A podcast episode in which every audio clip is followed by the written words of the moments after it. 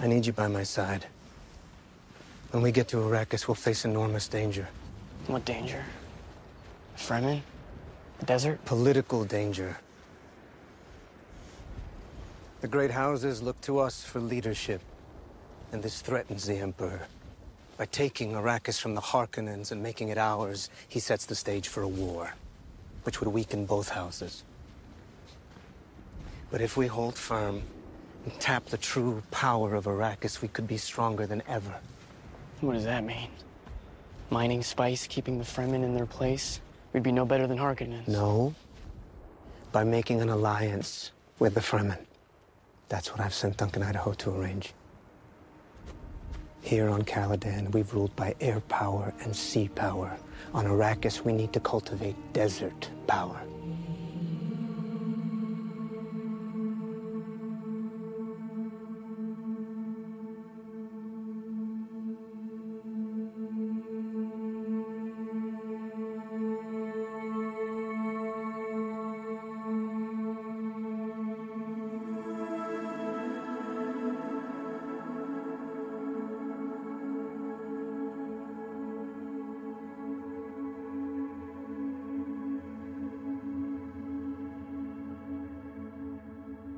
Estamos de vuelta en Plano Secuencia, su podcast favorito de cine. Muchísimas gracias por sintonizarnos una vez más. De nuevo aquí para charlar sobre el séptimo arte y en este caso, pues uno de los estrenos más esperados, creo yo, de la temporada. Y no solo de esta temporada, sino creo que desde el año pasado, y si no es que desde que se anunció, vamos a hablar de una nueva propuesta, eh, bueno, nueva entre comillas, ¿no? porque ya se, ya se ha hecho antes, sobre Dune de Denis Villeneuve y para eso contamos en el programa de esta vez con la presencia de Anita Escárcega. ¿Cómo estás, Ana? Hola, muy bien, muy contenta de estar aquí, muy contenta de la película que vamos a hablar, porque sin duda la habíamos estado esperando muchísimo tiempo. Así es, aquí en este programa somos fans de, de y llevábamos ya rato queriendo ver justamente la adaptación de Dune. También está con nosotros Andy Saucedo. ¿Cómo estás, Andrea? Hola, ¿qué tal? Muy bien, también pues aquí muy contenta, ya saben que a mí hablar de cine me, pone de muy buen humor y como dicen, sobre todo de esta película que, que ya teníamos rato esperando y que también nos generaba mm, diversas expectativas, ¿no? Entonces, listísima para, para platicar. Y además contamos con un invitado especial en este programa, que es nada más y nada menos que Antonio Guerrero, quien ya nos había acompañado hace varios programas en el especial de Wong Kar y en nuestra charla sobre Mank. De nuevo, muchísimas gracias por volver al programa, Antonio. ¿Cómo estás? Hola, ¿qué tal? ¿Cómo están? Me da mucho gusto que me inviten nuevamente a estar con ustedes y para hablar sobre este nuevo evento cinematográfico de 2021. Yo creo que efectivamente el más esperado del año y pues ya daremos nuestra opinión sobre la nueva película de Villeneuve. Y sobre todo creo porque aquí somos también fans de, del universo y yo quería particularmente invitarte a ti porque tú llegaste a ver, la, si no me equivoco, viste la de Lynch, ¿no? La versión de, de Dune de Lynch en cine. Eh, sí, así es. Eh, me tocó ver en cine y repetirla hace no mucho, la, la versión de, de David Lynch. Y también tuve oportunidad de ver si no me equivoco, en Ambulante, el documental que hicieron sobre la película o la versión que iba a ser Alejandro Jodorowsky de, esta novela. Que esa es otra de las historias, digamos, obscuras que giran alrededor de, las, de los intentos de adaptación de, esta, de este titán de la ciencia ficción. Así es.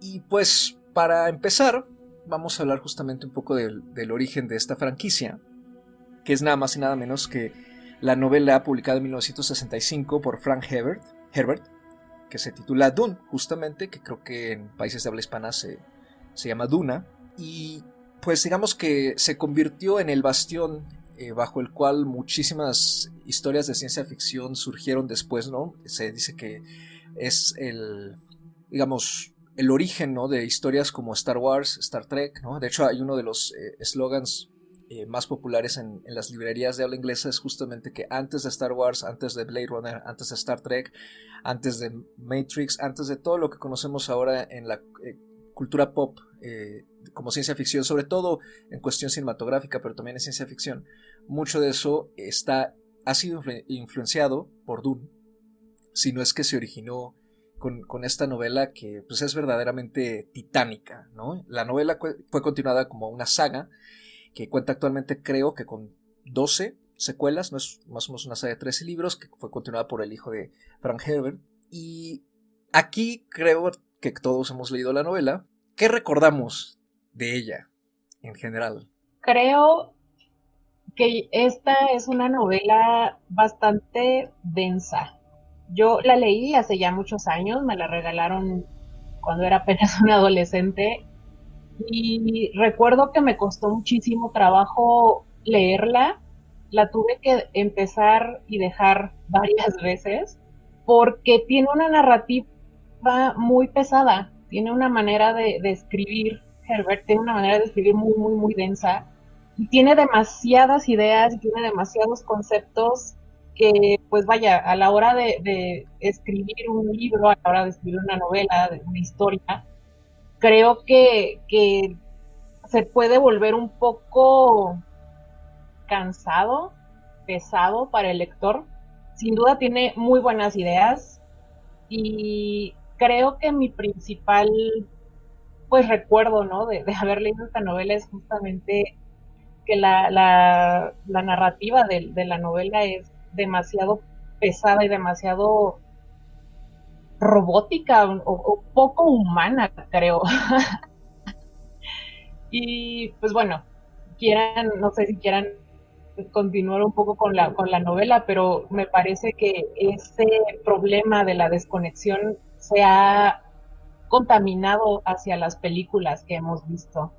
Bueno, en mi caso estoy de acuerdo en ese sentido con Ana, ¿no? De, que es una lectura densa. Yo también la leí ya también hace varios años, aunque no lo parezca, en la universidad eh, por ahí tuve la oportunidad de, tener un acercamiento eh, con, la historia. Eh, no continué leyendo toda la saga, la verdad, aunque me pareció que era una historia muy interesante en el sentido de los temas que a mí eh, o yo percibía, ¿no? Se estaban abordando, este enfoque como político, las intrigas, eh, los personajes, todo este entorno de, ciencia ficción, ¿no? Al, final del día.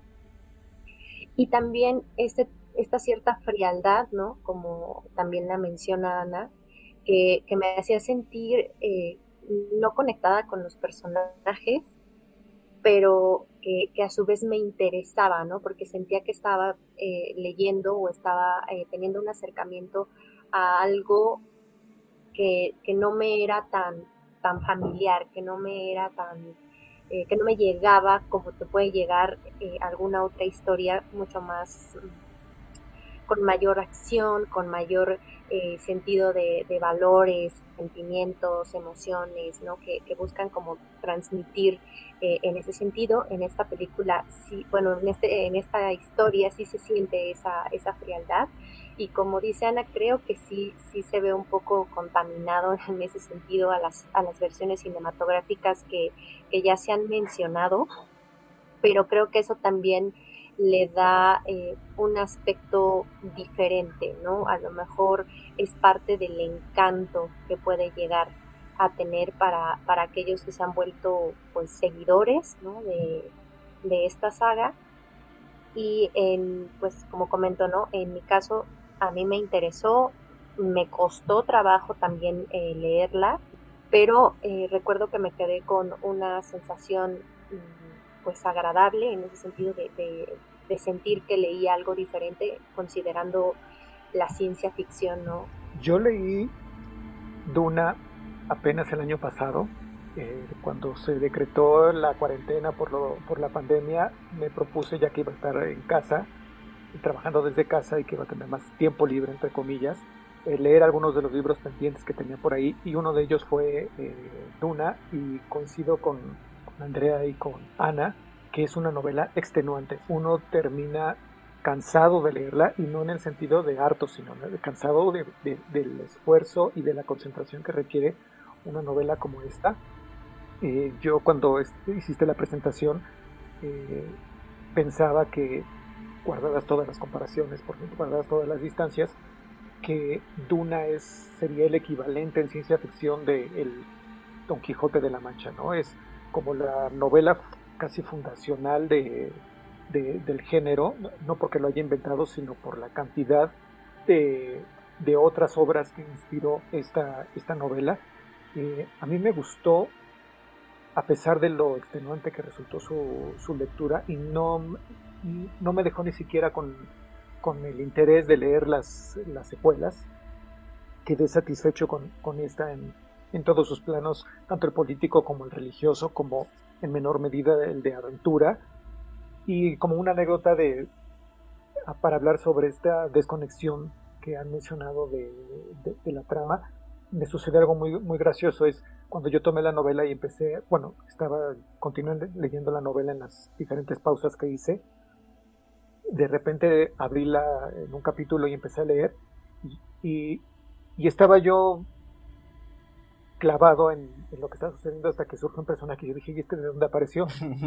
fue tal, fue entonces que descubrí que me había saltado un par de capítulos sin darme cuenta, pero de un inicio no me, no me saltó pues en, la trama por lo denso que puede ser lo que está ocurriendo en, la historia, hasta que no fue la aparición de un personaje que no mencionaré porque si no también puedo arruinar las sorpresas de, de la película y de la novela, de quienes no lo han leído, pero a tal grado puede ser abrumadora la experiencia de, leer Duna que uno puede tomarla en otro punto y no darse cuenta en el momento que, se saltó páginas.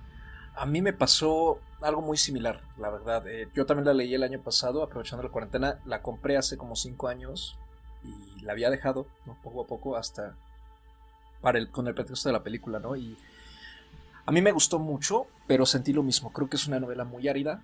Eh, repito la palabra que usó Ana, ¿no? Densa. Densa más no poder. Eh, yo la terminé leyendo en dos partes. Justamente en donde termina la película, un poquito antes de donde termina la película, la dejé porque me sentía muy abrumado en general.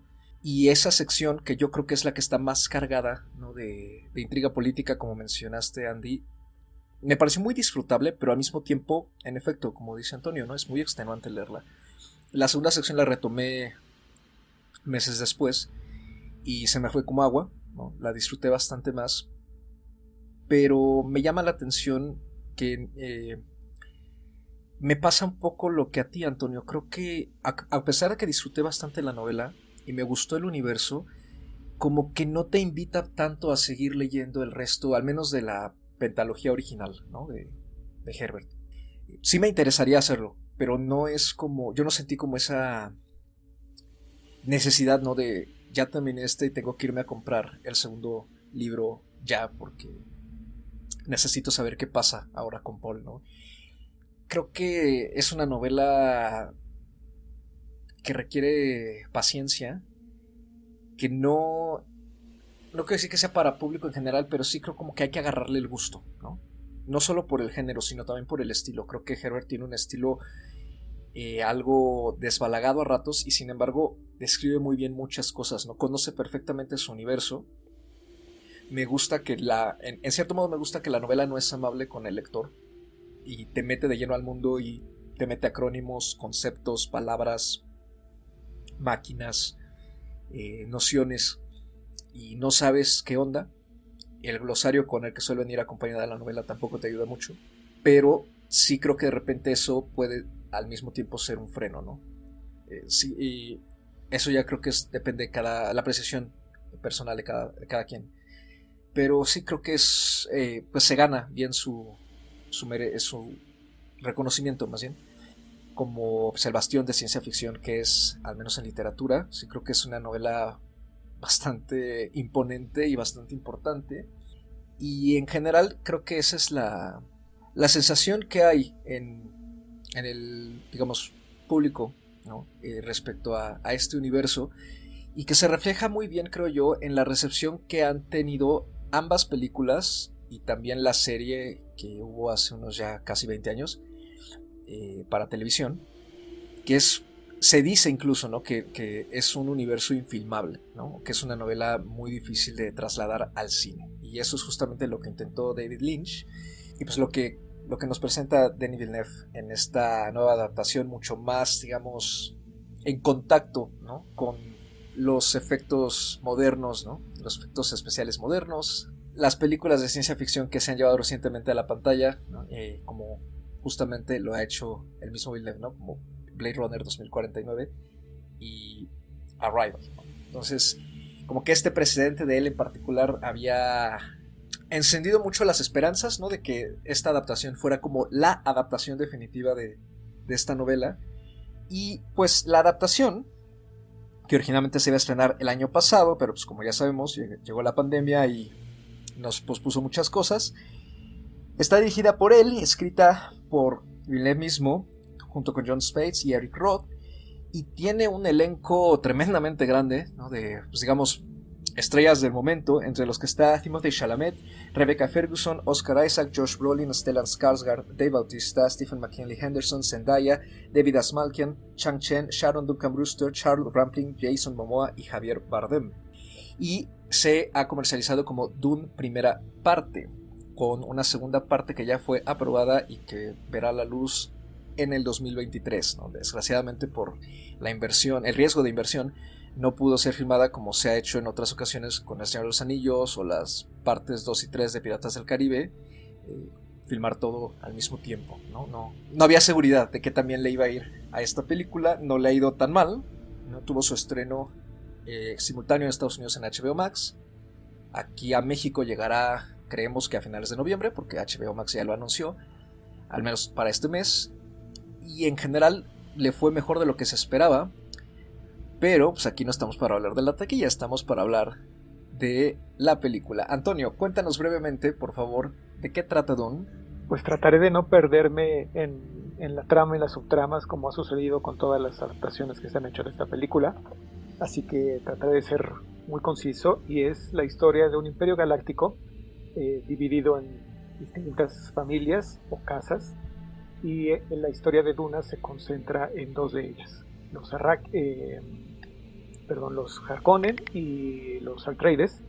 Los Harkonnen son los regentes de un planeta llamado Arrakis, que es muy importante políticamente porque se produce ahí la especia, una, un producto que permite hacer los viajes interestelares, de los cuales depende este imperio, pero el emperador decide que, los Harkonnen deben salir y les da el control de este planeta a la familia Atreides, donde está eh, el Duke de Atreides, está su concubina, Lady Jessica, y está su hijo, Paul Atreides. Lady Jessica pertenece a, una, a un grupo de Bene Gesserit, que son una especie de, de cofradía de mujeres que están esperando la llegada de, de un Mesías, pero ellas son eh, tienen por ahí un experimento que no debemos revelar porque es importante para la trama. Y al llegar a Arrakis, muchos intuyen que Paul Atreides podría ser este Mesías. Entonces la película, por lo menos en la primera parte que vemos, es plantear esta situación política de las casas y el relevo del, gobierno en, Arrakis y la iniciación de, de Paul en este viaje hacia lo que podría ser un liderazgo de una revolución contra, contra el imperio. Mi primera impresión de la película es lo mismo que con la novela, es agotador y es frustrante. Frustrante en el sentido de, creo que uno de los principales detalles de esta versión de, de la novela, de esta adaptación cinematográfica de la novela, es que está, en mi opinión, mal planteada en dónde dividir los episodios. Y de ahí viene mi gran frustración con la, con la película, pero creo que alguien más debería comenzar con los comentarios y ya después cuando nos acerquemos al final eh, ya comentaré por qué me parece frustrante la última secuencia de la película. Híjole, yo debo confesar que vi dos veces la película porque eh, mi primera experiencia, eh, ese primer visionado que, tuve oportunidad, em, me gustó lo que vi. Había algo, había momentos, había cosas que no, no me quedaban del, no, no quedaba yo del todo satisfecha.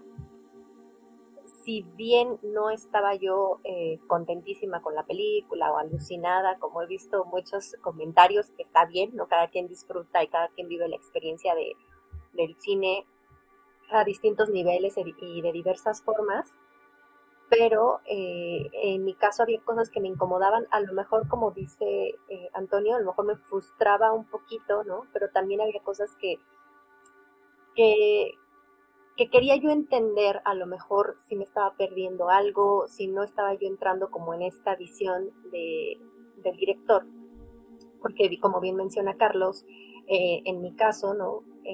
a mí trabajo, lo que ha hecho para ciencia ficción desde la llegada o con Blade Runner, ¿no? E incluso otros trabajos que, tiene. Mm, me ha gustado su, propuesta, me ha gustado eh, en general. Incluso con la de Blade Runner, que de verdad yo estaba totalmente escéptica, logró como mm, entregarnos algo bien, algo bien hecho. Que también se agradece, visualmente eh, eh, se agradece.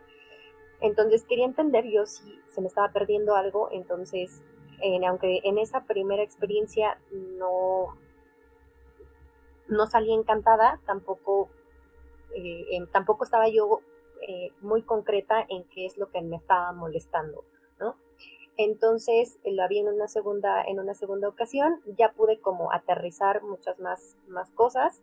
Sigo como en esta tónica de que no me molesta, tampoco me encanta, pero ya entré como en la etapa de, aceptación, ¿no? Entiendo eh, ciertas cosas y me parece que al final, no sé ustedes, eh, siento que la película o la historia, más bien en este caso ya mucho más enfocado en el guion, quita cosas que al menos a mí en el libro me gustaban mucho y que aquí las corta para darle paso como Mm, a otras a otros puntos pero a la vez siento que sí pierde como muchas mucha eh, carnita no de toda esta intriga política de todos estos movimientos que hay de, las casas no algunos diálogos incluso que, ya más o menos recuerdo yo que, que tenían como este toque místico este toque como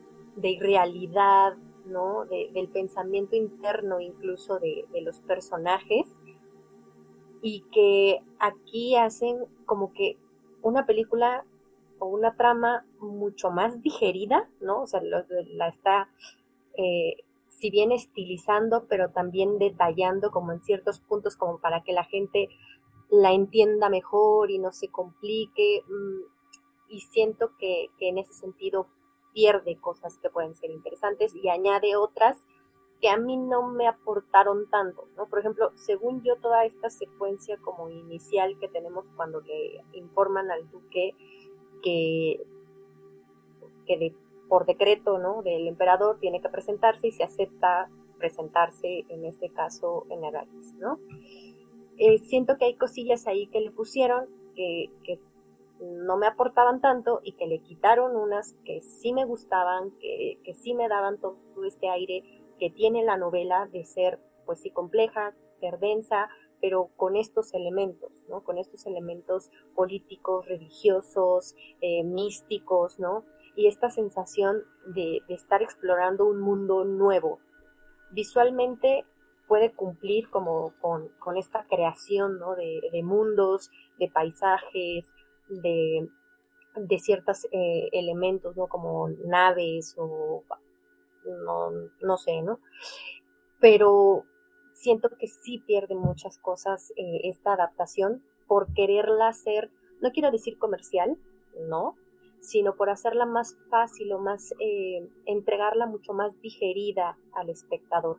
No sé qué les parece, creo que sí hay notas que, que quedan, ¿no? Por ejemplo, al inicio vemos una introducción de, de esto que mencionaba, por ejemplo, Antonio, ¿no? Sobre la especia, sobre cómo había, este, pues en este caso el emperador, ¿no? Eh, se puede decir ordenado que los Harkonnen salieran de, de Arrakis y en este caso eh, la familia eh, Atreides pues llegara ¿no? a, a, este nuevo, a, Dune. Creo que hay cositas que sí aportan, hay otras que restan y eso fue lo que al final me generó a mí mucho conflicto que es lo que yo no veía en, esa en ese primer eh, visionado que tuve. Fíjate que a mí esto que menciona Andy de que esta película es mucho más explicativa, a mí eso fíjate que me, me, yo de cierta manera lo agradecí porque vaya, esto no, no se trata de comparar una versión y otra, ¿no? Pero yo tengo muy fresca la, la versión de Lynch, porque la, la vi hace, vaya, la repetí hace algunos meses. Y recuerdo que, que me pareció que la versión de Lynch estaba pues justo como el libro, ¿no? Que de repente nada más, o sea, que no es amable, simplemente de repente te mete en este universo y pum, estás aquí, ¿no? O sea, no te voy a explicar nada, simplemente estás aquí, vívelo.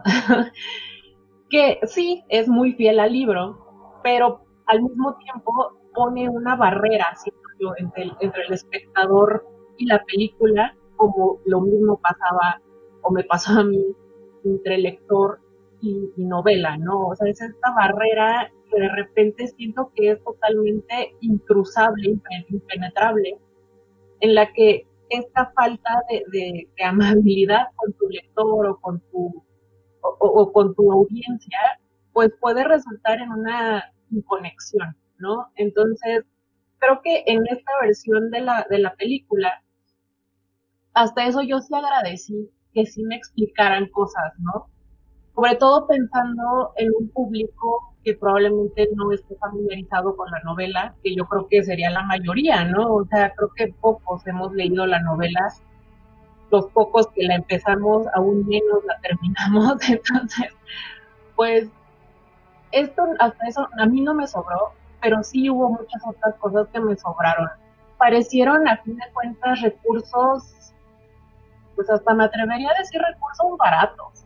Por ejemplo, las 20 veces que sale el gallo volando en el desierto, toma en cámara lenta una y otra y otra vez. O sea, yo de verdad perdí la cuenta después de ocho veces que pasó la misma escena. Y a mí eso me sobró muchísimo. O sea, yo entiendo, yo entiendo que, que son, un, que son sueños recurrentes que tiene Paul. Pero vaya, creo que con un par de veces que me lo hubieras puesto yo hubiera entendido, ¿no? No sé, siento que sí hubo muchas cosas que honestamente me sobraron. Pues vaya, parte de, esto es justamente que en el aspecto visual la película se deja ver muy bien, claro, tiene, tiene efectos especiales, vaya, de, de última tecnología, ¿no? Y qué padre. Y tiene mucha gente bonita en cámara y qué padre.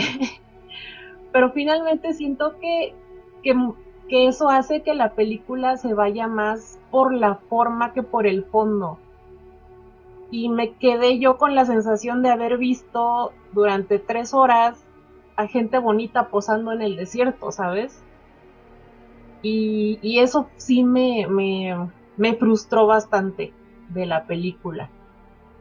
Creo que, vaya, de un director como es Villeneuve, yo en verdad hubiera esperado pues que se trabajara mucho más con los conceptos de la ciencia ficción, ¿no? Con, lo que es la ciencia ficción dura, que es Herbert, ¿no? O sea, yo creo que si alguien podía hacer un trabajo así, justamente era Villeneuve. Entonces, como que sí salí con bastante, pues con un, no, no voy a decir un mal sabor de boca porque vaya, lo disfruté, pero sí, sí hubo ahí un cierto nivel de decepción. Sí, yo creo que decepción es la palabra.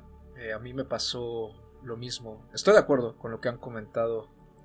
Creo que a mí lo que más me llamó la atención de la película es que yo la sentí muy simplificada. Lo entendí que era probablemente una estrategia para la audiencia que no está eh, familiarizada con el universo ni con el libro.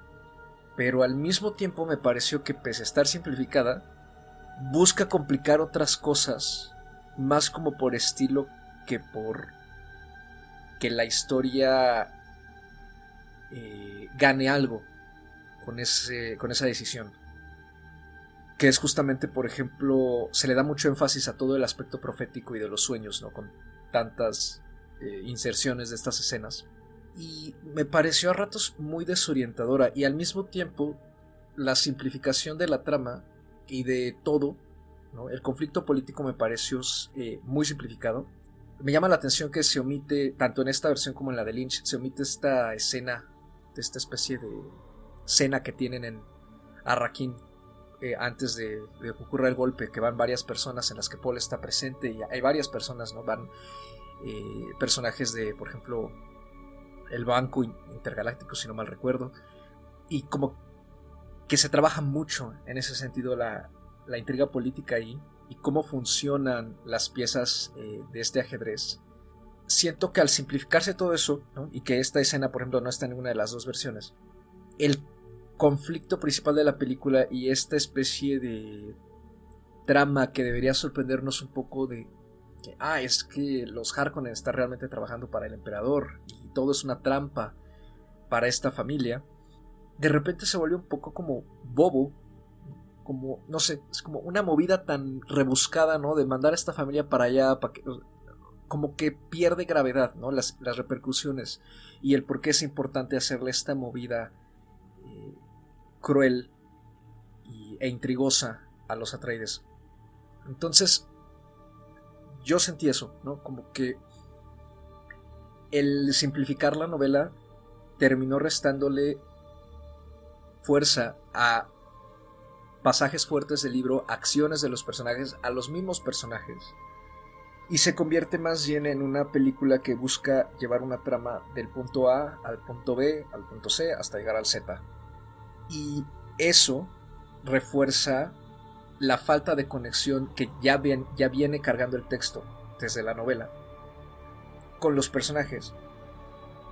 Los convierte solamente como en peones, de los cuales la mayoría a lo mejor no sobreviven, pero al no conocerlos tanto y al desarrollarlos muy poco y algunos de plano hacerlos a un lado, pues poco nos importa lo que pase con ellos, ¿no? Y entonces se vuelve pesado seguir a personajes, sobre todo al protagonista, ¿no? A Paul, que tiene, digamos, la maldición y la bendición de que es un personaje perfecto.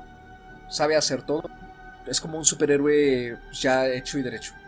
¿No? Percibe todo, tiene mucha fuerza, es muy inteligente, usa la voz, eh, tiene un entrenamiento militar, un entrenamiento mental, es prácticamente invencible, ¿no? Y porque, claro, en parte ese es el porqué de la novela, ¿no? ver esta, como, como un personaje así, digamos, una especie de mesías, ¿no? Pero con tanta simplificación yo creo que la película no nos presenta tanto eso y, nos, y termina llevándonos de la mano con un protagonista que se vuelve hasta pesado de seguir, ¿no? Es cansado seguirlo porque es un poco arrogante. Sí me parece que en ese sentido la, historia pues pierde mucho, ¿no? Yo sentí que era más bien como un, como un esqueleto. Estoy de acuerdo con Ana, lo visual me pareció muy bueno en general. Me gustaron los efectos, me gustó esta creación del universo. Sí sentí la película árida, ¿no? Como, como la arena. Pero al mismo tiempo, a pesar de que ve muy bien, también sentí como que todo era muy pequeño. No, no la sentí tan a gran escala. Sentí que el mundo no estaba tan... No lo sentí como habitado, digamos. En ese sentido yo creo que eso sí, sí fue lo que más me decepcionó. Esa frialdad con la que toca su propio mundo.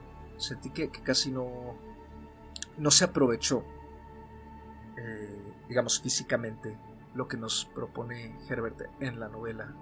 Estoy de acuerdo en, en, casi todo lo que, lo que mencionan y creo que ese es el problema de la película, que hay una bipolaridad. Es toda la primera parte que a mí me es la que más me, me gusta, que es tratar de explicar y, de hacerte sentir en el mundo de, de, de y la, la, dinámica de las familias y la dinámica dentro de los Atreides, creo que va funcionando muy bien y de repente tanto guionista como quizá el montajista y el director se acuerdan que tienen que ser también algo espectacular para que pueda ser un gran éxito en taquilla, o por lo menos que sea algo entretenido para los que no conocen la novela original.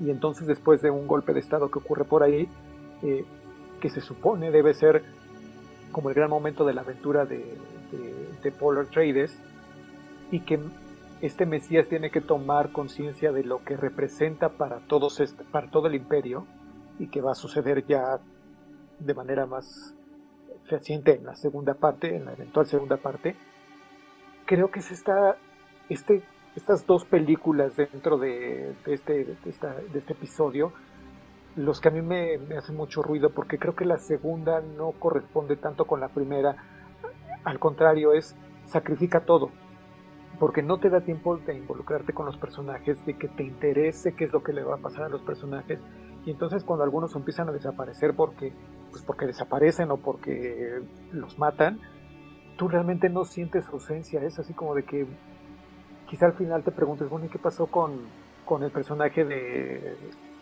no sé, de... Sophie Howard, de Ajá, así que dices tú, ¿dónde están? Realmente no, no, no, no te pasa... No, no te pasa nada internamente eh, de qué es lo que está sucediendo. Incluso cuando ellos dos personajes se meten en una tormenta de arena, pues realmente a mí, a mí, no me, no me importa si sobreviven o no, no siento una sensación de peligro inminente para ellos. Es como si sucedió, por ejemplo, en una película como Mad Max eh, Fury Road, que cuando ves esta enorme tormenta dices tú, de aquí no van a salir todos vivos. Y aquí es más como, lo siento como la tormenta de arena en Misión Imposible, donde sabes que que pues sí son los personajes principales y al final van a tener que salir vivos de ahí, ¿no? Entonces, creo que ese es el principal problema, que si de por sí la novela es muy difícil que te, que te involucres con todos los personajes que, que, te maneja la novela, porque son muchos más de los que, de los que tiene la película, en la película, entre que los sacrificas y no los dibujas bien, termina generando ese mismo efecto, así como de, ah, ok, se ven bonitas las naves, hay un gran trabajo de, diseño de producción, pero más allá de eso y de que, como dicen, hay una, un modelaje de, actores en escenarios bonitos, no hay nada más allá, creo, de, en, Duna y, eso es lo frustrante. Eh, en mi opinión, y eso yo sé que cada quien puede plantear la, la historia de manera distinta, pero creo que debe haber sido alguna trilogía, en mi opinión, y esta primera parte debió haber terminado en el momento que ocurre el, golpe de estado, porque entonces si no sabes cuál es el, te tomaste ya el tiempo para involucrarte con todos los personajes, con toda la familia, y cuando llega este momento, sí te interesa qué es lo que va a pasar con ellos.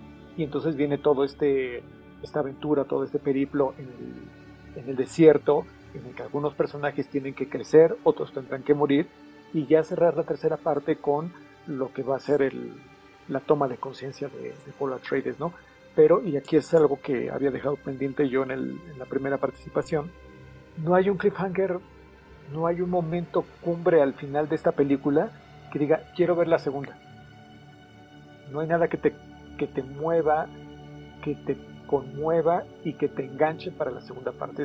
pues sí, la vas a ver porque quieres saber en qué termina la historia, pero, pero no porque te deje en un momento álgido que digas tú, híjole, qué, qué emoción saber qué es lo que le va a pasar a este personaje. Sí, fíjate que justamente me pasó eso al final de la película. A mí también me, me molestó un poco que la cortaran en donde la cortaron. No sé si se acuerdan de, seguramente sí, de la trilogía del Señor de los Anillos. Que las dos torres, que es la película, pues, la de en medio, como que empieza en medio de la nada y termina en medio de la nada, ¿no? Y como que así sentí un poco el final de esta película, como que el final quedó en un ¿no? O sea, no, no, no me provocó nada, no me causó ninguna curiosidad porque iba a saber de lo que iba a pasar después. O sea, es, me parece una mala decisión haberlo cortado en, esa parte. El final definitivamente queda en un, en un valle, ¿no? No hay un de donde se pueda agarrar el inicio de la yo tengo un comentario respecto al señor. El Señor de los Anillos es otro cantar. a mí sí me gusta mucho Dice Carlos que no le toquen al Señor de los Anillos, por favor. no, a mí sí me gusta mucho la división de, de, Señor de los Anillos. La que sí odio es el Hobbit. Eh, la división. Este. Eh, yo estoy muy de acuerdo en, respecto a Dune. Eh, yo sí también, como dice Antonio, la habría cortado justamente poco después del golpe de Estado, ¿no? O sea, Jessica y Paul escapando en el, hacia el desierto y Dios sepa qué va a pasar con ellos, ¿no?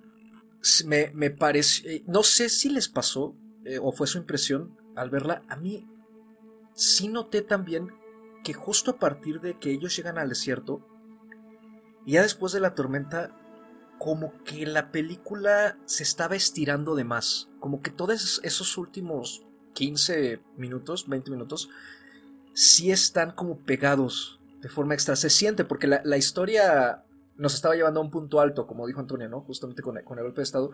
Pero además yo también sentí un cambio incluso de... como de hasta en la dirección y en las actuaciones. Las actuaciones de este duelo que nos ponen al final entre James y Paul, por ejemplo, me pareció que los, que los actores estaban como más desangelados.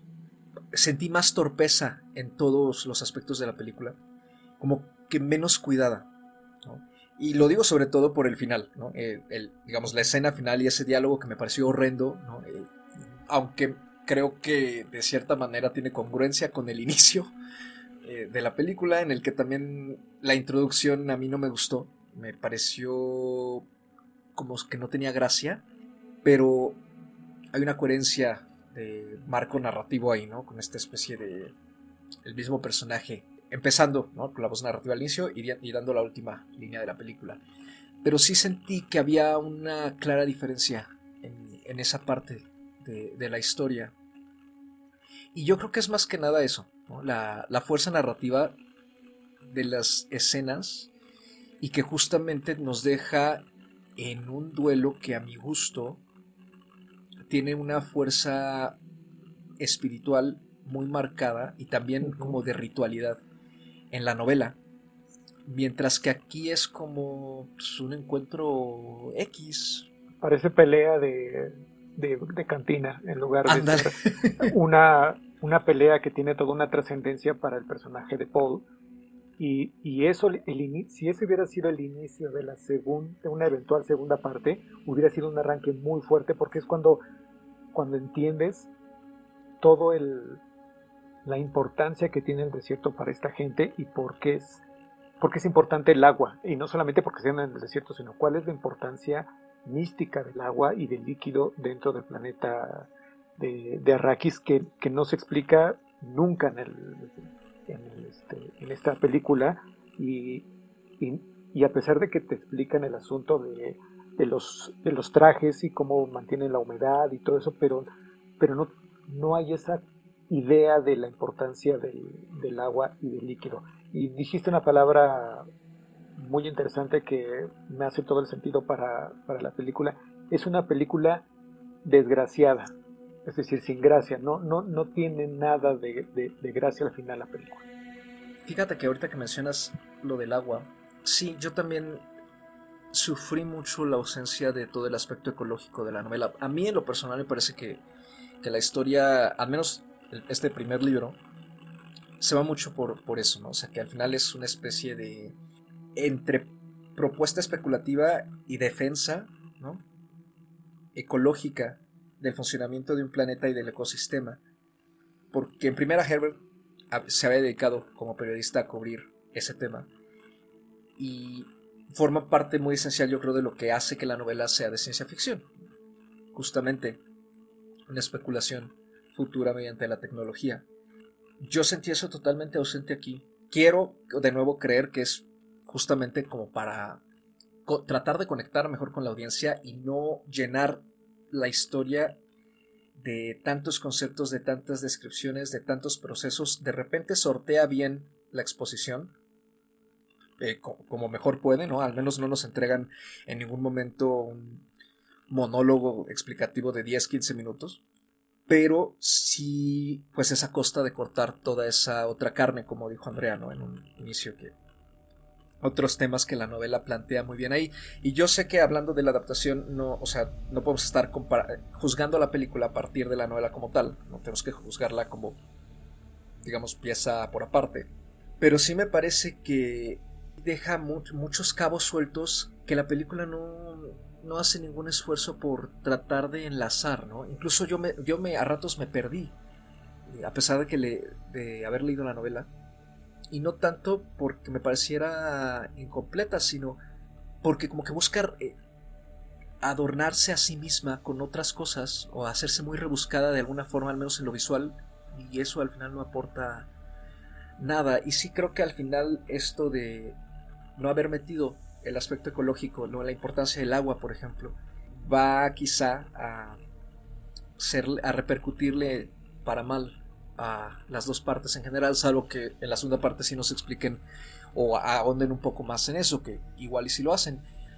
Pero sí creo que al menos como para realmente sacarle jugo al mundo que nos propone Herbert, se queda bastante corta. Sí, definitivamente, eh, al menos a mí me pareció que tenía mm, hasta cierto punto un buen inicio, ¿no? Eh, si bien con, con, esta carnita, ¿no? Que, que no, que no encontramos en, ciertas partes, con la referencia del libro, como dice Carlos, no es cuestión de comparar, pero cuando uno ve la película, si ha leído el libro, sí te das cuenta de todo este tipo de, de elementos que, que, se van perdiendo, ¿no? O que en este caso no se incluyen y que podrían enriquecer eh, a, la trama y enriquecer a lo que nos están mostrando, incluso a los mismos personajes, ¿no? Eh, la verdad es que sí va como en esa progresión de, de más a, menos, como dicen, a lo mejor precisamente por el tema de alargar, eh, en este caso, el metraje, no sé si por el miedo que tenía en este caso Villeneuve de que no hubiera una segunda, una segunda parte, eh, quiso ¿no? alargar en este sentido y cortar en, donde cortó, que a mí tampoco me parece que, que, sea lo ideal porque al final ya no nos hace mm, requerir o, sentir que, que, tenemos que ver una segunda parte en ese sentido, ¿no? Porque pues deja de, importarnos un poco eh, o mucho, ¿no? Eh, el camino que toman, porque sí se siente como un cierre, ¿no? Alguien que sobrevivió hasta cierto punto, se encontró, eh, en este caso, se encuentra en el desierto y sigue su camino, ¿no? Creo que, ahí tendríamos que más bien analizar eh, en ese sentido cuáles eran las intenciones de, de la película, del director, y en el caso del, pues de los personajes y de las actuaciones, al menos a mí sí me falta más desarrollo me falta eh, también pues sí conectar ¿no? con algunos de, estos personajes y creo que al menos a mí el personaje que, me gusta un poco más, a lo mejor es también porque es el, en el libro uno de los que más me gustó fue el de eh, Lady Jessica, ¿no? Y bueno, además de que me gusta mucho a mí Rebecca Ferguson, en general como, como trabaja, creo que también en esta película eh, hasta cierto punto lo, lo hace bien, ¿no? Y eh, creo que, en ese sentido también se pierden cosas interesantes, ¿no? Precisamente para entender un poquito más las intenciones, la profundidad de, ciertas acciones, ¿no? De ciertos elementos que conviven eh, en este caso, ¿no? Si bien la parte que mencionaba ahorita Carlos, ¿no? El tema del agua, el tema del ecosistema, creo que eh, la importancia, por ejemplo, que le dan a la especie, ¿no? Si se entiende, ¿no? Se entiende como, como ese motor y creo que también eh, se, puede, se puede explotar, ¿no? Eh, en diversos sentidos porque al final del día pues es el objeto de, codicia, ¿no? Es el objeto de, ambición que, mueve tanto al imperio como a las casas, como a los nativos, ¿no? Eh, en este caso, y que va a ser como también parte de este descubrimiento ¿no? que, que hay dentro de, la historia. Sí, sí, nos queda a deber, ¿no? En muchos sentidos, como yo digo, al final a mí mm, no, no me encanta, tampoco me molesta, sí llega como, mm, no cierta decepción, pero sí teníamos al menos eh, ciertas expectativas a, cumplir tanto por eh, este, en este caso por el director como por, eh, la novela, ¿no? Al conocer la historia. Pero si, si yo quizá a lo mejor no lo analizo y lo veo desde la perspectiva de alguien que a lo mejor no la leyó, que a lo mejor no conoce, pues su experiencia sí cambia mucho, ¿no? Sí están disfrutando mucho más esta parte eh, espectacular, grandilocuente de las imágenes, de las secuencias, de, de todo esta, este planteamiento visual, eh, sonoro, ¿no? A cierto momento a mí me parece que también eh, lo sonoro mm, no es algo que yo destacaría como lo mejor, ¿no? pero creo que funciona, que cumple, ¿no? que acompaña bien eh, en cierto sentido eh, todo lo que estamos viendo, ¿no? ese ensamble que, se hace dentro de, esta producción, pero creo que a lo mejor nosotros ya un poquito más, eh, precisamente, quiero decir, contaminados por la historia, por la novela, por esto que es tan abrumador cuando lo leemos, eh, nos estamos perdiendo a lo mejor de esa otra experiencia que, tienen los que no tenían como esta noción, que les aporta el que haya una parte como explicativa, el que en cierto sentido hayan simplificado muchos elementos y eh, que hayan hecho como este gran eh, pues evento no visual y que aún así para mí en, pues, en, lo personal no creo que que hasta en eso pudo tener mucho mayor desarrollo, mucho mayor, eh, una propuesta mucho más grande, ¿no? En, los colores, en, en, el manejo de las texturas, ¿no? Siento que de repente sí se queda un poco mm, cumplidor, ¿no? Pero, pero que le falta explorar, ¿no? Que le falta atreverse también en ese sentido eh, a la parte de, de la cinematografía y de la ambientación, ¿no? Eh, ¿No les pareció aparte que la película, a pesar de estar simplificada y partida, estaba muy acelerada? Me lo pareció más a mí al final. Ah, sí, sobre todo al final, claro. Me pareció que después del escape de Paul y, su, y Lady Jessica, las cosas suceden demasiado rápido comparado con el, con el tiempo que se va tomando al inicio para, para hacer toda la exposición de, personajes y que aún así lo simplifica, como ya lo hemos dicho, de manera, este, de manera brutal, ¿no? Coincido con lo que dice Andrea de que a lo mejor en nuestro caso sí es, sí fue contraproducente haber conocido de antemano la novela porque fuimos con expectativas muy altas sobre la película y ver reflejado lo, todo esta, este gran bagaje que trae la, la novela, ¿no? Y creo que eso claro esa es una maldición que tienen todas las películas, o bueno, todos los intentos que se han hecho de adaptar Duna, eh, tanto así que, que, por eso Jodorowsky cuando intentó hacer y todo el plan que tenía y, la cantidad de personalidades que iba a, este, a invitar, prefirió mejor no hacer nada porque se dio cuenta que aquello era titánico. y refuerza esta creencia, ¿no? De que circula que Dune es una novela infilmable. Sobre todo porque creo que el, creo que el asunto es casarse con una de los, de los múltiples niveles que tiene la novela. Ya habíamos hablado sobre la cuestión mística, hablamos sobre la cuestión ecológica, está el punto de vista político colonial que tiene la, novela. En este aspecto creo que hay antecedentes dentro de la filmografía de, de Denis Villeneuve que también nos hacían generar mucha, mucha expectativa sobre esta adaptación, en especial las dos últimas películas que tiene, que son Blade Runner 2049 y la de La Llegada, que nos hacían pensar que si alguien podía manejar este, esta obra de la, de la ciencia ficción, podía ser él. Y además tiene cine de contenido o de perfil político que, que también nos hacía generar expectativas de que podría ser la persona indicada para hacer la adaptación. No es que haya hecho un mal trabajo, pero creo que volvió a caer en este, o bueno, no, no cayera, no, no porque haya elegido caer o porque haya sido sometido, pero sí pesó más la novela, el, todo lo que hay detrás de la novela, que el producto final que estamos viendo en, pantalla. Sí, y parece ser que Villeneuve al final se va como por la cuestión más simple, ¿no? Que es, eh, digamos, la trama en su forma más, quizás sí esencial, ¿no? O sea, eh, se le ha aplaudido que, manejó eh, de cierta forma bien todos los rincones pesados de la novela porque pues finalmente los quita pero bueno, pues a quien le funcione y habrá a quien no. A mí, a mí al menos no, me funciona tanto, ¿no? sé, la sentí pobre en ese sentido.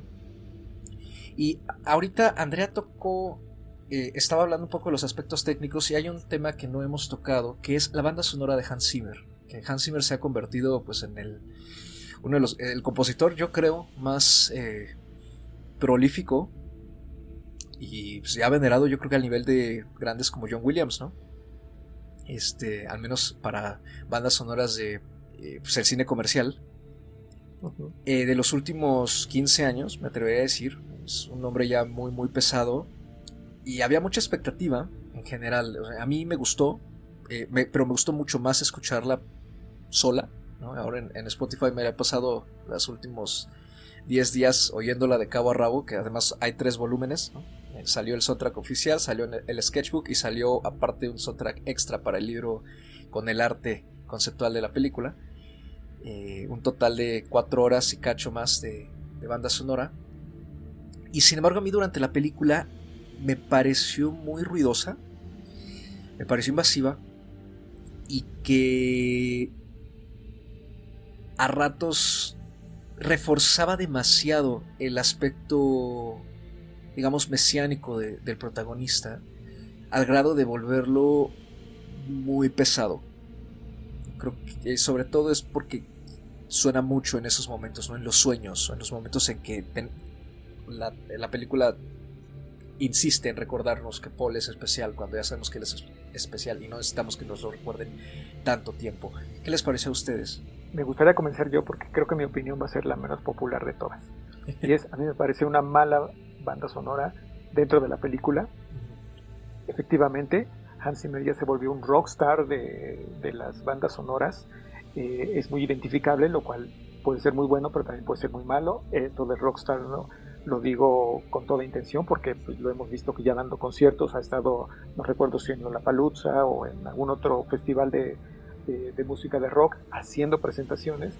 Entonces creo que creo que debería tomarse unas vacaciones Hans Zimmer de hacer películas, de hacer música para películas. Y creo que la culpa la tiene Christopher Nolan a partir de la película de El origen, de Inception, cuando la música estruendosa era necesaria porque era parte de esta cosa abrumadora, esta cosa, gran cosa que quería hacer Nolan. Pero sin embargo, a partir de entonces, creo que ha sido una constante de Hans Zimmer de que sus películas, de que sus películas, perdón, de que sus bandas sonoras, lejos de ser una parte de la de la atmósfera de, las películas que acompaña, quiere convertirse en un personaje dentro de las películas y eso termina haciéndola invasiva y, haciéndola como molesta y de como si quisiera recorrerte cada dos o tres minutos que aquí estoy, ¿eh? yo soy el que hizo la, música de esta película y te suelta toda la orquesta para que te, ensordezca y, sepas que ahí está Hans Zimmer haciendo la música. Hasta cierto punto también de acuerdo. Eh, yo tampoco soy muy fan de Hans Zimmer.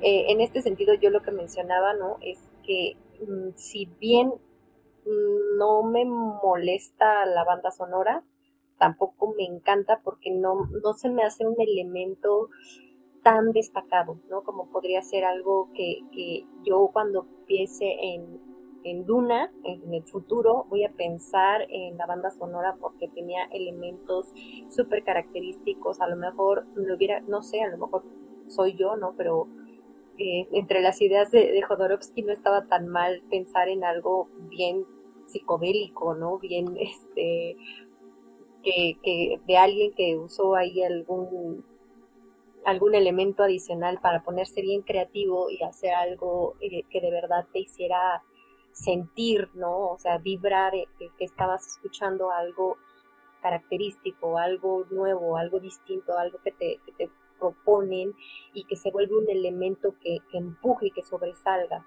¿no? En este sentido, eh, a mí la banda sonora tampoco me es que me aporte algo, eh, pues, especial, ¿no? Pero, pues, ahí está. Creo que, se vuelve un poco de fórmula, ¿no? Como, lo menciona este Antonio. Este, pues ya reconoces que es Hans Zimmer y pues tiene de repente estas entradas como estrendosas y la verdad pues eh, en ese sentido sí me hubiera gustado si iban a apostar mucho más por la forma que por el fondo, ¿no? Como mencionó Ana en, algún punto de, la, de la plática, pues a lo mejor que se atrevieran a, mucho más, ¿no? A, a, innovar, quizá a lo mejor la palabra innovar pues no, no, aplica porque ya en realidad, ¿qué es innovación? ¿no? Ese es otro debate, pero sí a, tener una propuesta que, que al menos para mí fuera eh, memorable y que me hiciera pensar e identificar que sí estaba yo eh, eh, viendo Duna. A mí, por ejemplo, me, no me molestó, o sea, tampoco es como que me, me, molestara o me pusiera de mal humor, pero a mí me pareció que justamente en este final tan desangelado que ya mencionábamos hace un rato, en este final tan, tan plano, tan es justo donde nos meten la parte más estridente de la banda sonora. Y a mí me pareció como un recurso como para como compensatorio. Como, como de ya sé que este no es un final muy interesante, pero vamos a meterle acá para que la gente se despierte en el cine, ¿no? Y eso no me gustó. la, la, la banda sonora sí no me molesta, al contrario, me, me gustó bastante, pero sí siento que, estuvo demasiado estridente, sobre todo en esta última escena que está tan, tan desangelada sentí que como que lo estaban haciendo nada más para, para levantar los ánimos, ¿no? Entonces, no sé, creo que a mí, a mí sí me, me sobró un poquito la, la banda sonora en esta escena sobre todo porque por lo general en el resto de la película la escuchas, está ahí, está bien, pero en esta última escena sí es, demasiado, es evidentísima, es como, como para tratar de, de, que uno esté alerta, pendiente de qué va a pasar y al final pues no pasa nada, ¿no? Yo tengo dos últimos comentarios que tampoco van a ser muy populares sobre la banda sonora, pero es tanto me desconcertó que no entendí, por ejemplo, la razón de usar gaitas en una de las secuencias de la película. Es como gaitas, como por qué. Eh, y miren que me gusta la música que generalmente se hace con gaitas, pero aquí sí no le encontré mucha razón. Y la segunda es que lo comentaba con, con un amigo eh, después de ver la película, que en este caso en particular a Hans Zimmer lo, lo relaciono mucho con este meme de Bart Simpson cuando anda en la casa con la cacerola y es así como, sí, sí, ya te escuchamos, Hans Zimmer, ahí estás, pero por favor, bájale de volumen a tu, a tu composición. La escena esta de las gaitas, ¿no es cuando, es, cuando llegan los Atreides allá a Arrakis? Que está esta especie como de ceremonia. Sí, es cuando están bajando de la, de, de, la nave, pero es así como de... Creo que no hay nada dentro de la familia Arrakis, que, de la familia Arrakis, perdón, de la familia Atreides, que te indique que, que puedan estar asociados con, con la gaita. Y en ese aspecto, la música, por ejemplo, de El Señor de los Anillos, que construye toda una serie de leitmotivs para cada personaje, bien pudo haber funcionado aquí. Y entonces, si cada vez que estamos viendo la dinámica de la familia Atreides sonara sutilmente una gaita, porque pues, bueno, la gaita tampoco puede ser sutil, pero vamos, vamos a suponer que sutilmente se escuchara la gaita cada vez que hablamos de la familia Atreides, entenderías que en este ceremonial de, llegada a, Arrakis, pues evidentemente baje una banda de, gaitas anunciando que ya llegó la, el nuevo regente del planeta, ¿no? Pero aquí es como de la nada suena la música de viento de las gaitas y dices tú, ¿qué pasa aquí? O bueno, por lo menos a mí me pasó así.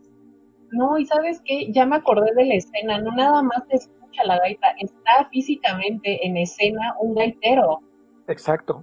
Y de hecho, no, sé si es uno o son varios, pero es así como de, ¿y esto de dónde salió? ¿Estos extras de dónde se colaron? Sí, sí, sí, tienes toda la razón, ya había omitido totalmente esa escena, es verdad, sale el gaitero ahí tocando, aparte nomás un gaitero ahí paradito, así como de, mm, mm, este señor qué, ¿no? Y visualmente esa escena es muy lucidora por, por la indumentaria de, Lady Jessica y de las mujeres que vienen acompañándola.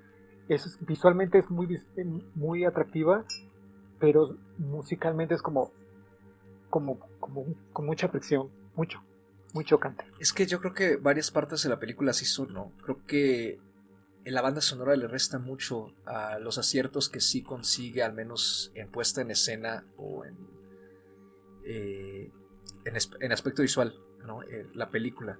A mí, yo sí sentía mucho eso, que cosas que me gustaban, de repente aparecía Hans Zimmer, ¿no? Y así, ay, señor. Al grado de que, o sea, a mí me molestó, ¿no? La banda sonora, y no fue sin hasta ahora que la escuché en Spotify que dije, no, sí, creo que es una buena banda sonora, pero no en la película. Es una buena composición, pero no es una mala banda sonora. Sí, más bien, exactamente, exactamente. Este, sí creo que hace cosas muy interesantes, ¿no? Eh, en particular me parece que el sketchbook, el, segundo soundtrack, es el más, digamos, experimentaloide, por así decirlo. De hecho, tiene algunas, algunas de los temas eh, no son para escucharlos mientras uno trabaja o escribe o se relaja, no.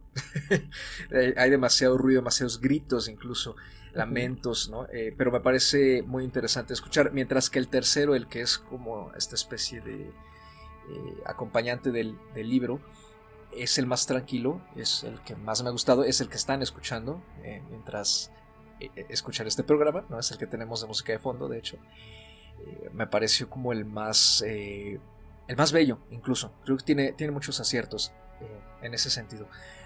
Creo que es un trabajo que vale la pena escuchar, pero definitivamente eh, dentro de la película le resta muchos, muchos puntos. Y no así el aspecto visual de, por ejemplo, el vestuario, ¿no? Creo que el vestuario es uno de los aspectos que más han sido aplaudidos de la película, eh, ahorita que lo mencionaron.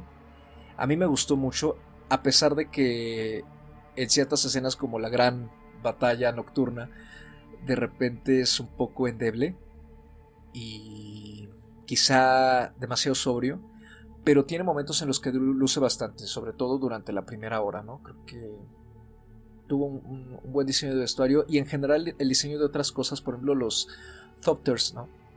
Estos eh, vehículos que parecen avispas. Eh, a mí me encantaron. Me gustó mucho que no nos explicaran cómo funcionaran, porque en la novela recuerdo que sí lo hacen y es un poco confuso. Pero ese fue uno de los elementos que yo sí sentí como que le daban mucha vida al mundo que nos está presentando en la pantalla y lo agradecí bastante. El diseño del gusano también, por supuesto, ¿no? Este eh, ente que vive en las arenas del planeta, que es una de las cosas más esperadas por los fans del universo y también por la gente que, se que vio los trailers y que sé de varias personas que sí esperaban que a lo mejor los gusanos fueran un punto muy fuerte de la película y se llevaron un chasco al darse cuenta que no es así, pero creo que el diseño en general fue acertado y al menos para quienes estamos familiarizados con el universo, pues ya sabíamos que los gusanos no iban a salir más que dos veces. Al menos hasta la parte donde se quedó la, la película. No sé si quieran comentar algo justamente respecto a, al vestuario o a las criaturas o a la tecnología. Eh, yo lo que hacía mención es precisamente que, sentía que se había quedado corto, ¿no? Eh, en, poder eh, crear, ¿no? Y diseñar cosas, pues, no es porque quisiera que fuera más espectacular, Ya tiene ciertos elementos que, que, como decían, ¿no? Cumplen bastante bien, pero sí esperaba que, que hubiera un poquito más de arrojo, ¿no? es lo que decía de atreverse. Al final del día, eh, pues actualmente contamos, ya se cuenta con demasiado avance tecnológico, creativo, ¿no? Eh, mucho apoyo en, edición, en postproducción, ¿no? Para poder eh, generar pues cosas que, aporten, que sean pues de, una u otra forma mm, distintivas, ¿no? Y a mí, al menos en ese sentido, sí me queda un poquito a deber, no es algo que, que demerite, ¿no? Sino más bien que me hubiera gustado como, como un plus. Lo vimos, por ejemplo, en Blade Runner eh, 2049, sí. Eh, 2039, ¿en qué año estamos? Nos lo dijiste 2046. este, pues que sí había escenas, había tomas que, que de verdad dices, wow, ¿no? Las, las recorto y las tengo porque las sé que algún día las puedo encontrar a lo mejor no en un futuro en algún libro sobre cinematografía. Hemos visto desde la Blade Runner de, de Scott no eh, hasta esta que nos presentó Villeneuve no algunos recortes no imágenes que tenemos aquí presentes. Y con Duna de verdad no me quedo con ninguna no y eso ajá no hasta cierto punto si quisiera poner ejemplo, ¿no? Un protector de pantalla, pues no hay una que de verdad diga, wow. Entonces creo que eh, en ese sentido yo sí esperaba un aporte, ¿no? En términos de diseño de producción. No estoy diciendo que esté mal, ¿no? Eh, el vestuario igual me gusta, me gusta lo, lo, lo que hicieron, sobre todo en algunos puntos, ¿no? Los trajes, me, me gustan mucho cómo están diseñados eh, estos trajes que vemos, ¿no? De, los Freeman. Eh, me gusta el diseño, ¿no? Lo que decíamos ahorita de, de, las naves, hasta de, estas criaturitas, ¿no? Como ratoncitos que vimos por ahí, ahí en, algún punto, ¿no? Eh, el, el gusano. Creo que, que hay cosas que están bien hechas, claramente, no están, pero que sí yo esperaba que, me sorprendieran y que se quedaran ¿no? conmigo en mi mente esas imágenes, e, esa propuesta y que pues tampoco en ese sentido no, no lo tengo. ¿Sabes? A mí, ¿qué, me, qué, me, qué impresión me dio? Yo como que me quedé con la, con la sensación de que todo lo bonito visual que, que creíamos que íbamos a ver, que vaya, lo, lo, lo, que estábamos esperando, aquellas imágenes espectaculares, creo que todo nos lo metieron en el trailer. Y en la película, pues es simplemente reproducir lo mismo que vimos en el trailer 500 veces, ¿no? Entonces, creo que por eso también, al menos a mí me pasó, yo me quedé como, como con ganas de más, ¿no? Como con ganas de haber visto un poco más, con ganas de que, volviendo un poco al punto que, que mencionaba Carlos desde el principio, ¿no? Como que te da esta impresión de que el, universo está muy chiquito, como que este, este planeta es muy chiquito, todo es como en muy pequeña escala, porque no te da esa sensación de grandilocuencia que estábamos esperando desde el, desde el trailer. Y pensando un poco en eso, yo recuerdo que saliendo de la función, saliendo de, la, de haber visto la película, yo le escribí a Carlos y le dije, o sea, es que acabo de ver un catálogo de Palacio de Hierro que duró más de dos horas.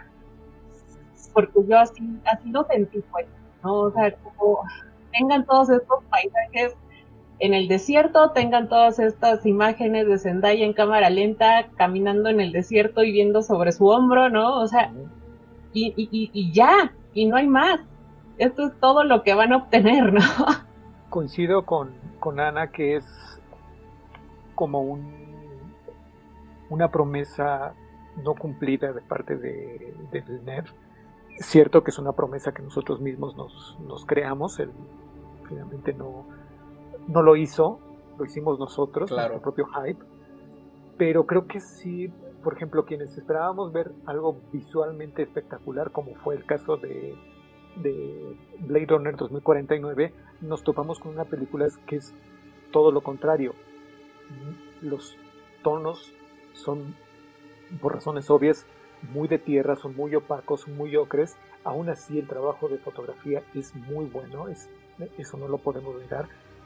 Pero el contraste con lo que venía haciendo en, en, 2049 sí es muy notorio. Ahora, claro, no está trabajando con el mismo cinefotógrafo y eso es, es algo natural.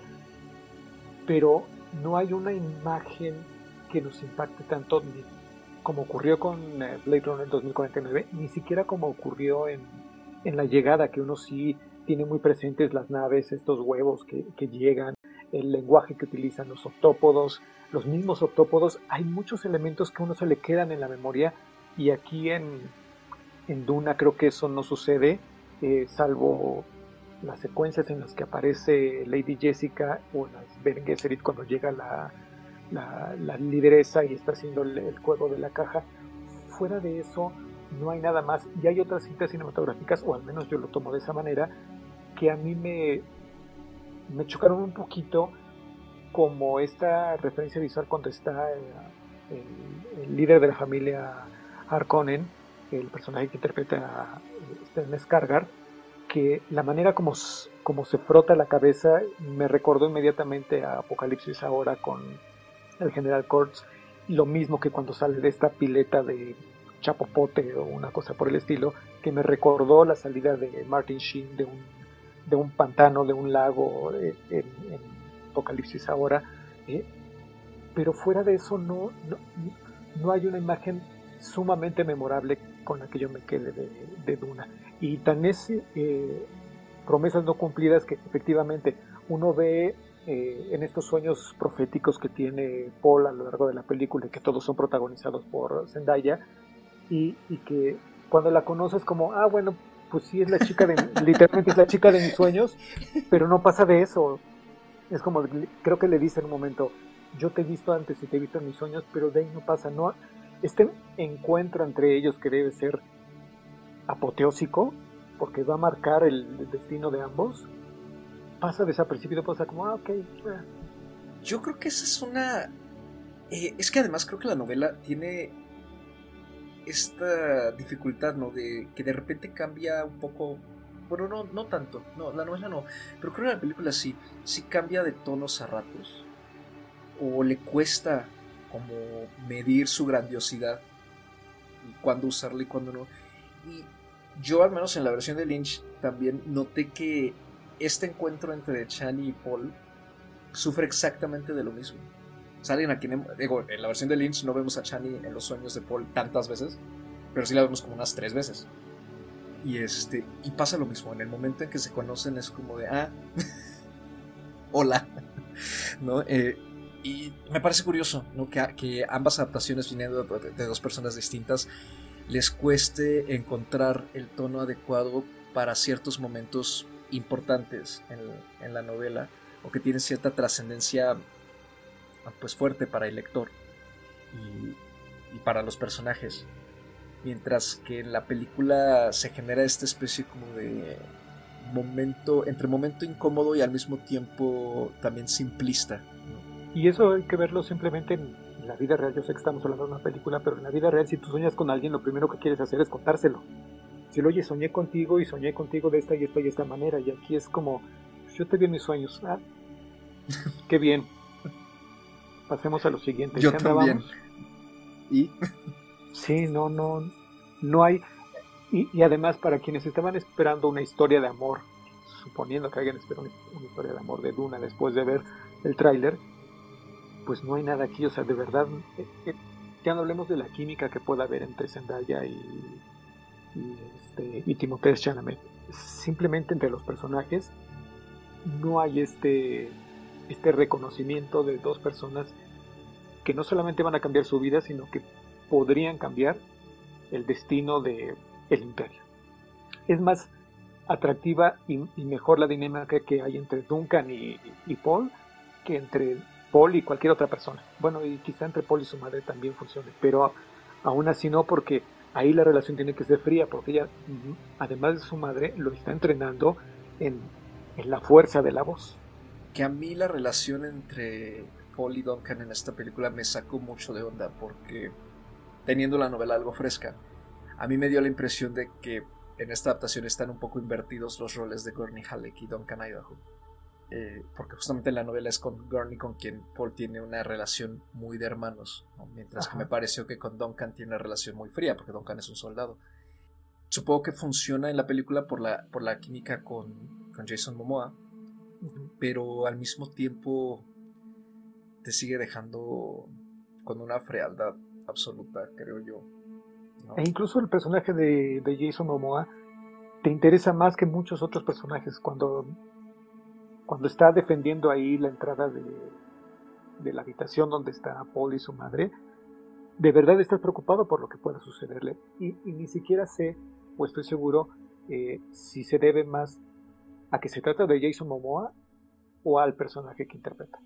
Es que siento que el personaje de Jason Momoa es el único personaje que vemos, al menos en pantalla, en esta primera parte, que, vaya, que tiene emociones, ¿no? A eso me refería al inicio de la charla, con que la novela a mí me parece robótica, es, es, muy imposible conectar a un nivel humano con ella, porque es justamente lo que ustedes nos han estado comentando. Es, la novela te va explicando, te va contando cosas de una manera muy buena, pero tú no lo ves en la interacción. Y lo que pasa con el personaje de Jason Momoa, que pues por lo que yo recuerdo de la novela, pues ahí no estaba, ¿no? Siento yo que es una, una cuestión ya que, que le imprimió al personaje Jason Momoa, es que tiene emociones, es que con él puedes conectar de una manera humana. Y justamente por eso es que es el único personaje por el que vaya, te interesa, mm, en el caso de la interacción de los personajes, eh, si bien sí estoy de acuerdo, creo que el personaje de, Duncan eh, sí como que hace eh, mayor conexión ¿no? con, con la audiencia.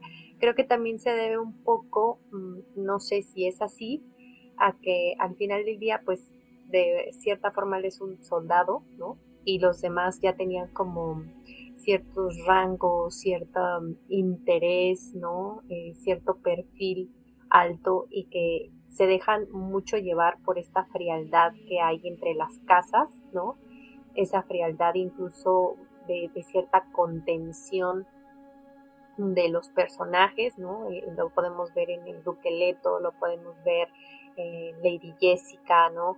Precisamente porque ellos están muy inmiscuidos en toda esta parte de, de lo político, de la intriga, de, de, todos los hilos que hay detrás, ¿no? Que tiene que mover también eh, Lady Jessica y que probablemente eh, llevan como ese peso de demasiada sobriedad, de demasiado de demasiada seriedad incluso, ¿no? De, contención, de no transmitir, de, de, ser, ¿no? En esa, en esa figura de, de realeza. Y varios de los que están alrededor de ellos cumplen también como con ese, con ese mismo tono y en el caso de Duncan se sale un poco de, de él, ¿no? Y genera como este vínculo hasta cierto punto informal, ¿no? Con, con el personaje de Paul, que si bien recuerdo yo en la novela, Paul era como muy así, ¿no? Muy, muy noble, ¿no? Recuerdo creo que cuando tienen, eh, cuando se dirigen a su mamá o cuando hablan de, su papá, siempre se, se, pues se siente en el interior como por qué se dirigen así o por qué les están hablando de esta forma o algo, ¿no? Según yo recuerdo que que este Paul era, era en ese sentido también, ¿no? Con, con esta percepción de tener un lugar alto, de, de, ser privilegiado, ¿no? De, que tienen que inferir ese respeto. Y aquí en, en, la película, la única vez que rompe como con, con esa sobriedad, con esa eh, dureza, ¿no? Es, con, es precisamente con, con ese personaje y es con el que la verdad pues sí, eh, conectamos un poco más, sí, nos importa mm, más eh, lo que le suceda. No creo que sea tanto por Jason Momoa, a pesar de que pues sí tiene como cierto carisma con, con la gente, sino más bien por cómo podría estar concebido el personaje dentro de la película, ¿no? Que se sale precisamente de, de este grupo de, privilegios, si bien goza de la confianza, ¿no? De, de, del duque y de Paul, eh, también eh, él, ¿no? Tiene como este sentimiento de, lealtad, este sentimiento de, fraternidad, ¿no? Con, con Paul y hace que en ese sentido eh, podamos ver esa diferencia o que resalte un poco más, ¿no? Que con esto podríamos ir cerrando sobre la primera parte de esta adaptación de, de Duna yo creo que, retomando un poco lo que comentó Antonio a mitad de, este episodio, quizá nada más nos deja esa sensación de querer ver la segunda parte para pues, enterarnos de qué pasa, pero le falta trasladarnos esa emoción, ¿no? A mí, a mí me deja así, pues de cierto modo sí, sí salí un poco decepcionado, pero reafirmé eh, lo que me fue este pensamiento que me surgió a lo largo de toda la película mientras la veía que creo que en efecto Dune es bastante... Es una novela muy difícil de adaptar a cine y, ya no sabría decir si, si luce realmente en una adaptación así, ¿no? Eh, creo que también esta tendencia a adaptar todo lo que se plasma en página eh, de repente es una necedad, pero pues, igual como sirve como introducción, ¿no? En este caso esperemos que, que, a lo mejor ayude a que haya gente que quiera acercarse a la novela, ¿no? Parecía ser un poco ese el caso, que, que, la película está simplificada al grado de que digas, bueno, pero quiero quiero ver qué tan más carne trae esto en realidad, entonces a lo mejor me acerco a la novela. Quizá ese es parte del gancho con el que está jugando eh, esta producción. Pero pues, si no ese es el caso, de todas maneras sí creo que valdría la pena eh, para quien gusta entrar en la ciencia ficción escrita eh, que le eche un ojo y la pruebe. Creo que sí vale la pena creo, leer una obra así. Y, pues a ver qué, que nos trae con la segunda parte. Yo por lo pronto eh, cierro dándole tres estrellas. Yo también le di tres estrellas y también, eh, la verdad es que me costó, me costó no ponerle menos. la verdad, sí, siento que desluce bastante esta película y yo sé, o sea, estoy totalmente de acuerdo con Antonio que las expectativas, pues nos las creamos nosotros solos, ¿no? O sea, herimos nuestros propios sentimientos al, al esperar otras cosas. Sí, estoy, estoy consciente de ello. Pero vaya, también tomando en consideración, pues, los trabajos previos de, de Villeneuve, creo que, pues, tampoco era algo injustificado. Completamente de acuerdo con lo que, con lo que dice Ana sí había antecedentes, hay antecedentes como para haber esperado algo más de, Duna, la versión de, Bill, de Villeneuve, su, la novela, el trabajo previo del director, el reparto, eh, e incluso el guionista. Eric Roth es un, es un guionista cumplidor, pero pues, pues no. Entonces, eh, mantengamos la fe para que la segunda parte eventualmente sea más cumplidora y podamos darle más estrellas. Yo también coincido y le doy tres por ser un buen intento de adaptar la novela. Aquí voy a ser eh, la persona buena, no, es cierto. Eh, yo le voy a dar tres estrellas y media. La verdad, como comentaba al inicio, pasé por un proceso de aceptación, por eso la vi dos veces, ¿no? Como para poder asimilar. es que nos falta eso a todos los entonces la asimilé, ¿no? Acepté como ciertas cosas. La aceptación a, lo que me refiero es que eh, lo que comentaba, ¿no? A lo mejor una persona que no leyó el libro, ¿no? Puede tener o disfrutarla o verla de, diferente forma y a lo mejor apreciar eh, ciertas cosas, ¿no? Entonces en esa etapa de, eh, pues de aceptación, ¿no? Traté de, alejarme un poco del libro, es difícil, es casi imposible, porque de hecho aquí todos mencionamos como cosas del libro, ¿no?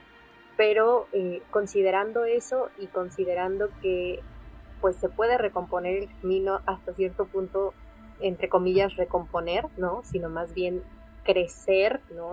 ver eh, este trabajo que, que, el mismo Villeneuve se, se siente a ver lo que hizo y a lo mejor pueda mejorar, ¿no? Pueda eh, considerar muchas cosas que, lo ayuden a, entender mejor, a crecer, ¿no? A volver como a eso que nos gusta de él, ¿no? Y tengo pues esa fe, como dice Antonio, hay que mantenerla para que a lo mejor en una segunda parte podamos ver eh, un trabajo mucho más completo, ¿no? Y, que llegue al menos, se acerque a esas expectativas que, nosotros mismos eh, teníamos ¿no? sobre, sobre Duna. Y pues con eso termina nuestra discusión sobre Dune. Y ya para terminar, como eh, siempre ocurre con nuestros programas, vamos a dar unas recomendaciones. ¿Qué les parece si recomendamos cada quien una película, ya sea del género o si quieren del mismo Denis Villeneuve? Yo por lo pronto recomendaría Polytechnic. La vi en movie hace... Desgraciadamente ya no está ahí, pero la vi hace poco y me encantó, me la habían recomendado mucho y sí me parece que es una de sus películas más notables, ¿no? tanto en el aspecto cinematográfico como en el aspecto narrativo. No es una película muy agradable de ver, habla sobre un tiroteo, un tiroteo que hubo en el Instituto Politécnico de Montreal en 1989, en el que murieron eh, eh, estudiantes mujeres. Eh, el ataque fue justamente un ataque misógino contra jovencitas que estaban estudiando ingeniería, así como algunos otros miembros del personal, a quienes el atacante consideraba no dignas de estudiar carreras para hombres, ¿no? La recomiendo mucho, si pueden este, encontrarla por ahí en línea, échenle un ojo porque sí creo que es de lo más diferente que se puede encontrar en general en su filmografía, al menos no ha hecho otra cosa similar desde entonces. Es del 2009. Anita, ¿tú qué te gustaría recomendarnos? Pues ya que estamos con la filmografía de Villeneuve y, con la con la ciencia ficción, que, tanto nos ha gustado de él, pues una película que ya mencionamos a lo largo del programa, que es Blade Runner 2049, que fue esta secuela de, de Blade Runner, que, que vaya, yo creo que muchos teníamos muy bajas esperanzas por el icono que es Blade Runner, ¿no? Que es peliculaza, que es un clásico, que es un icono del cine de ciencia ficción. Entonces, pues creo que muchos teníamos pues muy poca, muy, poca fe en Villeneuve y de repente llegó y nos cayó el hocico a todos, ¿no? Entonces, es una peliculaza, está, si no me equivoco, está disponible en Netflix, la, la pueden encontrar ahí para que vayan a verla porque de verdad es, es muy buena película. Antonio. Originalmente iba a recomendar yo Polytechnic, coincido con Carlos, creo que es un muy buen ejemplo de la tensión que puede crear de net y que le hace falta a esta película esa atención. Y si está para rentarse en Claro Video, ahí pueden encontrarla, es muy disfrutable. Ah, perfecto. Eh, yo recomendaría que vieran las tres películas que tiene Netflix de, de net porque son buenos ejemplos de lo que puede ser visualmente con Blade Runner, como ya lo, mencionaron.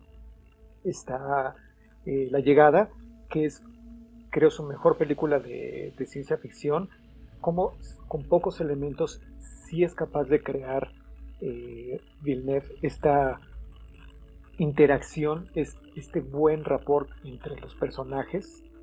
Y cuando me refiero a pocos elementos es porque no es una película excesivamente melodramática y sin embargo la relación que tiene el personaje de Amy Adams con todos los demás es muy real, es muy palpable. Y la otra es Sicario, que es una gran película política de de, de Villeneuve, eh, también con grandes secuencias de, tensión, que es lo que le hace falta precisamente, creo, a, a Duna. Esas serían mis... Yo sé que ya casi me acabe todo lo que hay en línea, eh, lo lamento eh, para las personas que luego van a recomendar.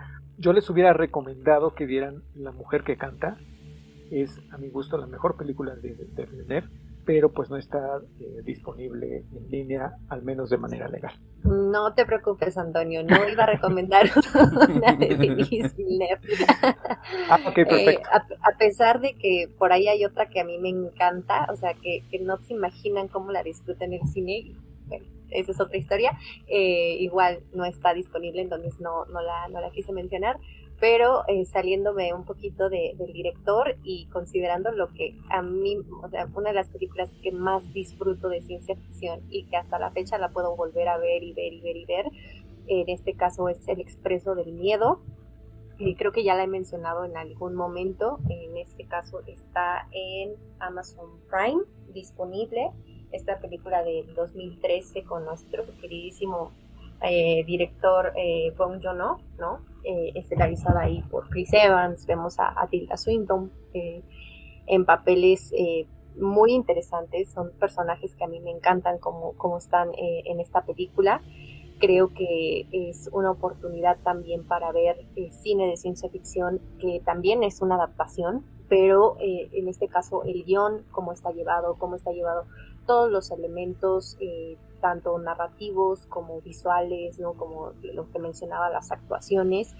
A mí me, encanta esta película y creo que si quieren también ver algo diferente, pues ahí está esa opción. Con eso cerramos las recomendaciones, ¿no? Eh, bastante carnita para estos próximos días. Pueden aprovechar todos estos títulos que acabamos de mencionar para echarse alguna especie de maratón, ¿no? ya sea de ciencia ficción o de Denis Villeneuve, en lo que queda el mes de noviembre o, en diciembre, ¿no? Para las vacaciones. Y pues ya por último, simplemente eh, decir dónde nos encontramos. Anita, ¿dónde te podemos encontrar en redes? A mí me pueden encontrar ya sea en Twitter o en Instagram como arroba animalceluloide.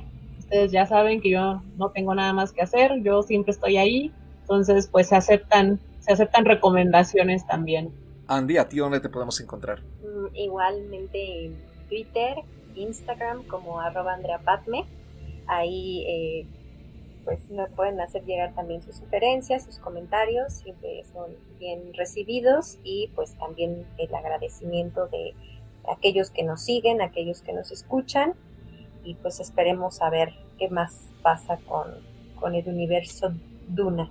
Y Antonio, a ti te podemos encontrar, claro, además de agradecerte muchísimo por estar una vez más con nosotros en este programa y por venir a hablar con nosotros de ciencia ficción y de Dune y de una historia que te gusta a pesar de que te, frustró bastante, al menos en esta adaptación. Sí, yo el agradecido soy yo. Me dio mucho gusto volver a acompañarles para hablar sobre, sobre cine, que a los cuatro nos apasiona mucho. Y a mí me pueden encontrar también en Twitter y en Instagram como guerrero-sa. Estoy más activo y más al pendiente en Twitter, pero si tienen algún reclamo por lo que dije de Hans Zimmer, las recibo en ambas partes y las, las respondo. a mí también reclámeme por Hans Zimmer, por favor, a pesar de que soy bastante fan de su trabajo previo. Eh, a mí me encuentran en Twitter como arroba Ochoa con un 8 en dígito y la A minúscula. Muchísimas gracias por escucharnos. Como siempre, se, agradecen todos los comentarios y todas las reproducciones de diferentes partes del mundo. Muchísimas gracias de verdad. Y síganse cuidando. Eh, empieza a haber repuntes por ahí en algunas partes del mundo. Esperemos que no nos toque por acá. Pero sigan yendo al cine con todas las precauciones en caso de que estén acudiendo ya a salas presenciales. Y si no, sigan disfrutando de la oferta tremendamente enorme que hay en casa y que se está poniendo cada vez más buena conforme se acerca el fin de año. Muchas gracias de nuevo y hasta la próxima.